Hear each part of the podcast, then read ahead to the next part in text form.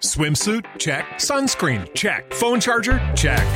Don't forget to pack the 5 Hour Energy. It fits great in a pocket or carry on, and the alert feeling will help you arrive ready for anything. Now get 20% off when you use code 5HE Travel at 5hourenergy.com. Expires April 30th. One time use only, not valid with other discounts. Remember, visit 5hourenergy.com and use code 5HE Travel to save 20%.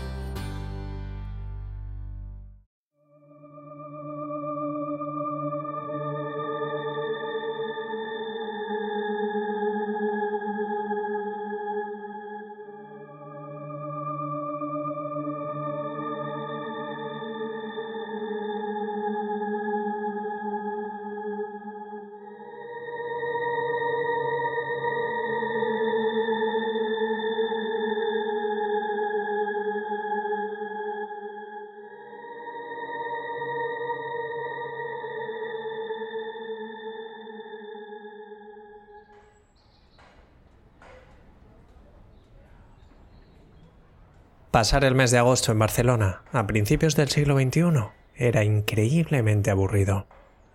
Durante gran parte de mi infancia y adolescencia, mis amigos iban de vacaciones al pueblo de sus padres y acostumbraban a volver cargados de aventuras, historias alucinantes e incluso algún que otro amorío temprano. En aquella época, lo único que yo hacía era ir a la playa con mis padres, quemar el último videojuego que hubiera caído en mis manos y, con un poco de suerte, escaparme al cine a ver alguna película de estreno. Vamos, que cuando llegaba el momento de volver a comenzar las clases, no tenía nada interesante que contar. Al menos hasta que, en el instituto, conocí a Hugo y Oriol. Ellos tampoco tenían pueblo, y, como yo, se pasaban todo el verano en la ciudad. Así que, además de montar nuestros propios torneos de videojuegos, decidimos hacer piña para buscar aventuras urbanas. Lo cierto es que quien solía proponerlas era Hugo, seguramente el más callejero y el más atrevido de los tres.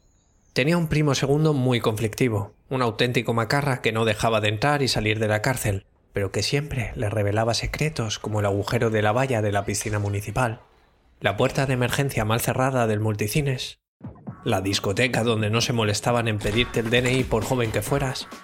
Gracias a todos aquellos descubrimientos, tuvimos un par de agostos alucinantes, seguramente los mejores de mi vida. Día sí, día también, nos atrevíamos a saltar esa legalidad que pensábamos que ataba a la generación de nuestros padres a ese tipo de vida monótona y previsible que nosotros no queríamos. Pero incluso esas emociones tan especiales acabaron por hacerse aburridas. Así que, cuando llegó el tercer agosto que pasábamos juntos, nos dimos cuenta de que necesitábamos dar un paso adelante como grupo, proponernos hacer algo todavía más arriesgado, más emocionante. Fue Oriol, desde que lo conocimos, un auténtico friki de la crónica negra y las historias paranormales, quien lanzó una idea que despertó tanto la curiosidad de Hugo como la mía. Nos propuso colarnos en la zona donde, hasta finales de los 90, estuvo el parque de atracciones de Montjuic, y buscar lo que quedaba de uno de sus locales, el llamado Carrer del Terror, para investigar la macabra historia que se contaba que había detrás del mismo. Según había descubierto en un ignoto foro, la atracción nació cuando un grupo de jóvenes procedentes del Instituto de Teatro de Madrid decidió alquilar un antiguo restaurante en forma de bota que había dentro del parque para transformarlo en un pasaje del terror. Dividieron el espacio en estancias oscuras y asfixiantes, las llenaron de monstruos y de falsos cadáveres, y contrataron a un grupo de actores barceloneses para que interpretara los distintos papeles requeridos. Sin embargo, la empresa creada para explotar comercialmente el carrer del terror se encontró muy pronto con un grave problema de gestión.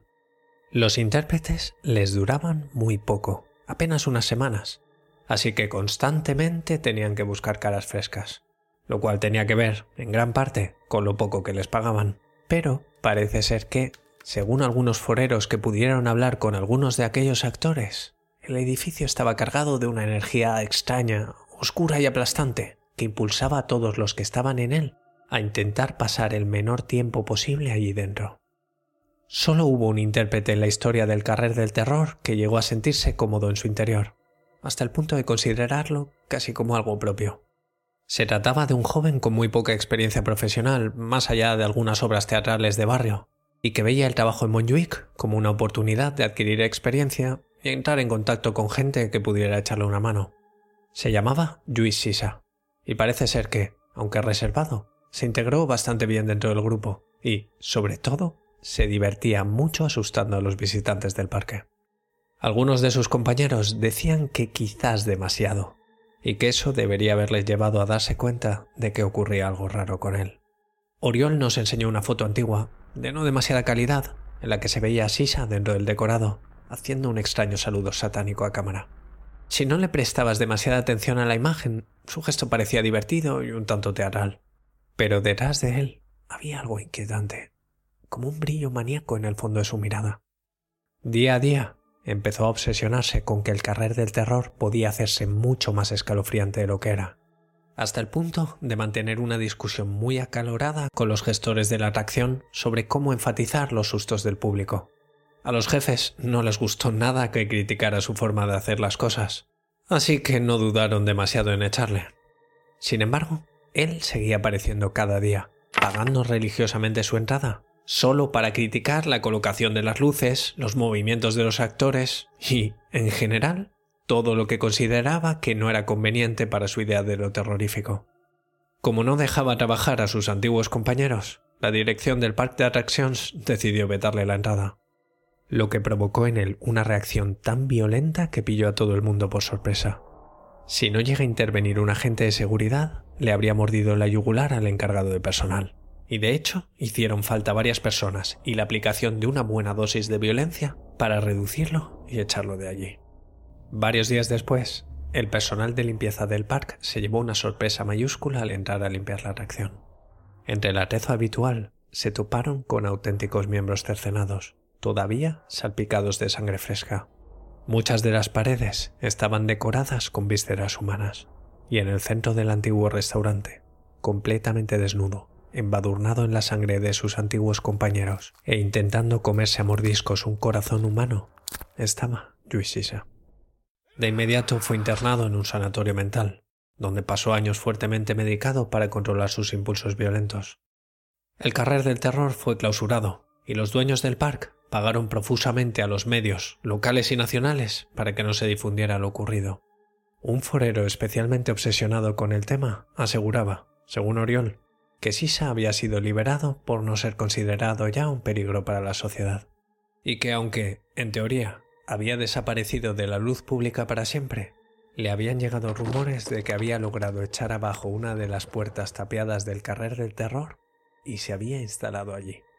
Lo que nos proponíamos era, pues, descubrir por nuestros propios medios si realmente era así, o se trataba, simplemente, de pura leyenda.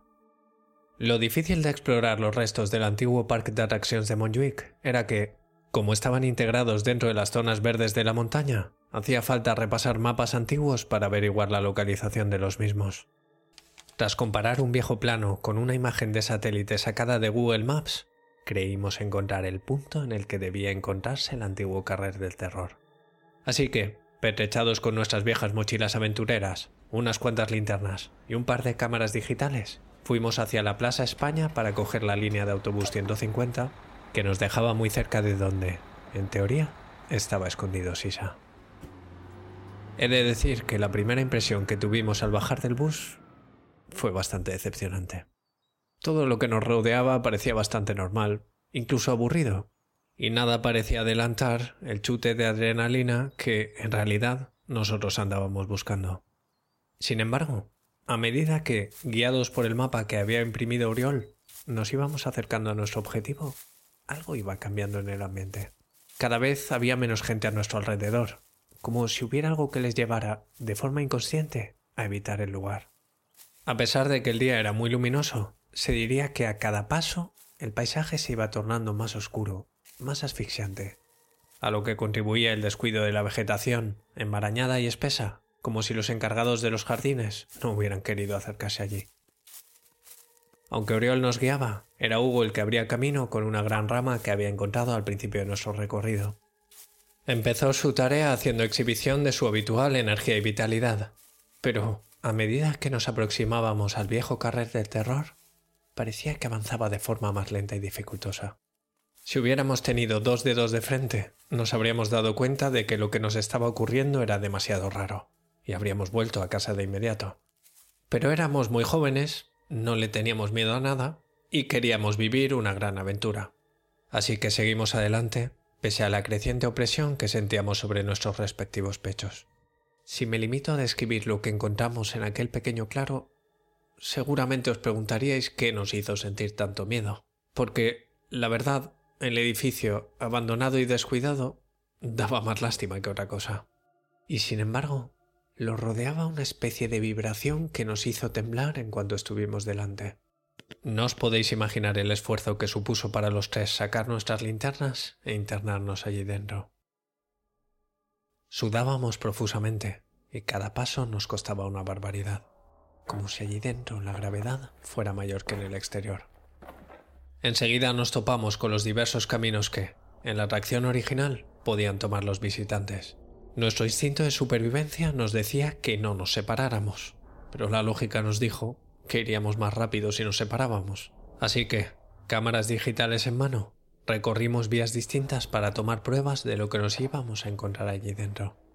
No pude evitar que mi linterna temblara mientras avanzaba, pero lo cierto es que no vi nada memorable. Solo paredes sucias y pintarrajeadas, además de montones de basura y otros restos orgánicos que preferí no pararme a reconocer. En la oscuridad, creí reconocer fogonazos del flash de la cámara que se había llevado Oriol, y eso hizo acrecentar mi tensión, precisamente por el hecho de no ver nada. Empecé a acelerar el paso, y, cuando llegué al primer cruce, me encontré con una imagen terrible, indescriptible, que jamás ha llegado a borrarse de mi mente. Hugo estaba tirado encima de Oriol, apretándole el cuello con tanta fuerza que su rostro estaba violáceo. Este, al mismo tiempo, lanzaba cuchilladas desesperadas, seguramente por pura inercia, sobre el pecho de Hugo, a través del cual se distinguían varias costillas y una parte de un pulmón apenas palpitante. Y detrás de ellos vi a un sisa muy demacrado, con el pelo que le llegaba hasta la cintura, y que me miraba con una sonrisa desdentada mientras gritaba, cada vez con más intensidad. Yo no he sido, han sido ellos. Yo no he sido, han sido ellos. No sé cómo saqué fuerzas para salir de allí corriendo. Solo recuerdo tropezarme con la cámara digital de Orión y llevármela casi por instinto, pero seguí sin mirar atrás hasta que, en algún momento, dejé de sentir esa presión y esa negrura indescriptibles. De pronto, me sentí como si despertara de una pesadilla. A mi alrededor, el mundo se iluminó, volvió a hacerse respirable, y me giré hacia donde estaba el carrer del terror, consciente de lo que acababa de presenciar pero todavía incapaz de asimilar que había sido completamente real. Mis dos mejores amigos estaban muertos, y yo estaba aterrado frente a la posibilidad de ser el siguiente en caer en manos de Sisa. Así que, temblando, me volví corriendo a casa sin dejar jamás de mirar atrás. Lo único que me atreví a hacer fue acercarme a una vieja cabina de teléfonos y avisar de forma anónima a la policía de dónde iban a encontrar los cadáveres de un par de adolescentes. Tras la llamada, pasé un par de semanas encerrado en casa, sin atreverme a salir siquiera al balcón. Me pasaba el día revisando de forma compulsiva periódicos, noticiarios y páginas web en busca de referencias a la muerte de Hugo y Oriol, pero no encontré nada de nada al respecto. Necesitado de algún tipo de respuesta que me aclarara, de alguna manera, lo que había experimentado, conecté la cámara digital a mi ordenador con la intención de descargar las fotos que mi amigo había hecho antes de morir. La mayoría no eran más que borrones ininteligibles, pero había un par de ellas bastante claras. En una se distinguían, flotando en el aire, miembros cercenados y todavía sanguinolentos, y en la otra aparecía, de forma no demasiado clara, un sisa de rostro enajenado, enloquecido, alrededor del cual podía distinguirse toda una cohorte de rostros cadavéricos que le susurraban al oído quién sabe qué locuras.